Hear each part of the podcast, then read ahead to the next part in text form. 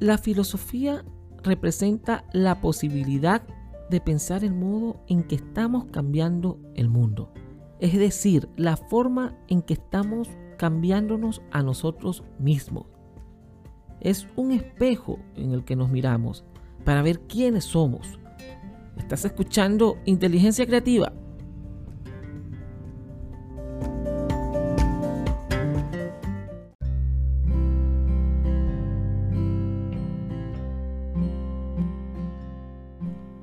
Hola a todos, bienvenidos a Inteligencia Creativa en esta temporada de Filosofía para Escuchar. Quien les habla y saluda César Alejandro Ferrer. Y en el episodio de hoy conoceremos la resiliencia. ¿Qué es la resiliencia? ¿Soy una persona resiliente? Bueno, en ocasiones durante el transcurso de nuestro día a día, de nuestras vidas, hemos conocido personas que parecen de hierro que afrontan todo lo que les suceda en las peores de las adversidades y salen de ellas con más fuerza, entereza y energía. La explicación a este fenómeno es la resiliencia. ¿Qué es entonces la resiliencia? ¿Podemos todos desarrollar y poseer la resiliencia? Bueno, es la resistencia que se aprueba en situaciones de fuerte y prolongado estrés como por ejemplo debido a la pérdida inesperada de un ser querido, al maltrato o abuso psíquico o físico, al abandono afectivo, al fracaso, a las catástrofes naturales y a la pobreza extrema. La resiliencia es la capacidad que posee un individuo frente a las adversidades para mantenerse en pie de lucha con dosis de perseverancia, tenacidad, actitud positiva y acciones. Acciones que permitan avanzar en contra de la corriente y superarlas. La resiliencia distingue dos componentes. La resistencia frente a la destrucción, es decir, la capacidad de proteger la integridad propia bajo presión. Y por otra parte, más allá de la resistencia, la capacidad de forjar un comportamiento vital positivo pese a las circunstancias difíciles que le toque a una persona o nos toque en un determinado contexto y circunstancia. Todos podemos desarrollar la resiliencia. Es parte de la inteligencia emocional y por ello se puede aprender y desarrollar en todos sus aspectos. De ahí la importancia de educarnos y educar desde la niñez para formar personas fuertes y responsables, de manera que podamos hacer frente ante las contrariedades que se nos presenten a lo largo del transcurso de nuestra vida. Algunas características que podemos tomar en cuenta para desarrollar la, inteligencia emocional, que es parte de forjar el carácter de una persona resiliente, es el autoconocimiento. ¿Por qué? Porque es un arma muy poderosa y las personas resilientes saben usarla a su favor.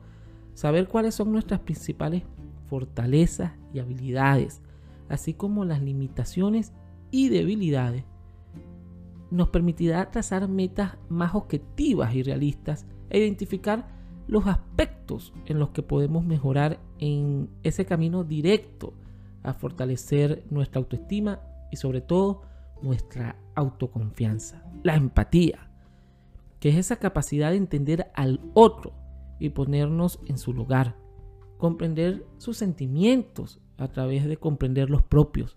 Es un hábito resiliente que nos permite, por ejemplo, separar pensamiento de acción cuando nos sentimos enfadados con alguna persona o un ser querido.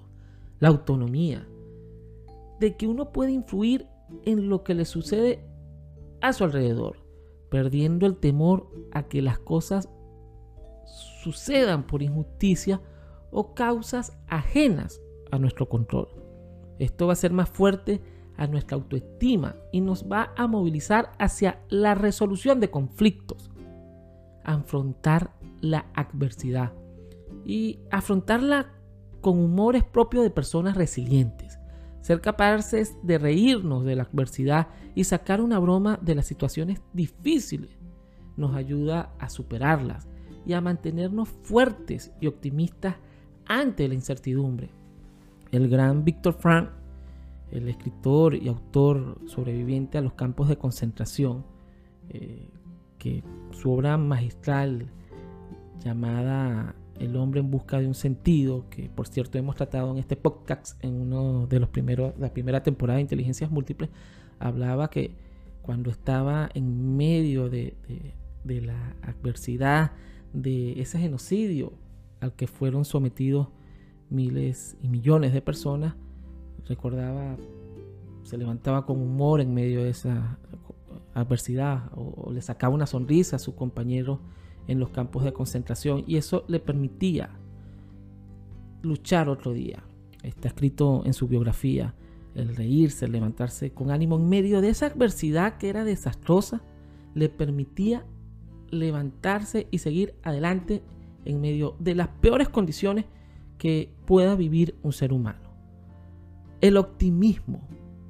Las personas más resilientes tienen el hábito de vivir en el aquí y ahora, el presente, sin que las culpas del ayer o la incertidumbre del futuro les pueda enturbiar el momento que están experimentando. Disfrutan de los pequeños detalles y no pierden su capacidad para asombrarse ante los hechos o regalos y momentos que nos da la vida. De esta forma es más fácil enfocarse en esos aspectos positivos que nos ofrece cualquier situación complicada o no. Y la perseverancia, que es la existencia de un propósito significativo en la vida, es una de las grandes características de una persona resiliente que podemos desarrollar. Esta meta da la fuerza interior para responsabilizarse, para perseguir y ser flexible, sin obstinación en los problemas que tengamos que resolver a lo largo de nuestro desarrollo como persona. La sociabilidad. Las personas con resiliencia saben cultivar y valorar sus amistades.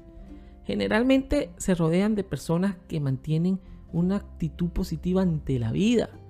De esta forma logran crear una sólida red de apoyo que les puede sostener en los momentos más difíciles. Tolerar la incertidumbre. Una de las principales fuentes de tensiones y estrés es el deseo de querer controlar todos los aspectos de nuestra vida. Una forma de ganar seguridad en nosotros mismos y vivir con menos tensión emocional es precisamente aprendiendo a lidiar con la incertidumbre para que nos cause el menor malestar posible.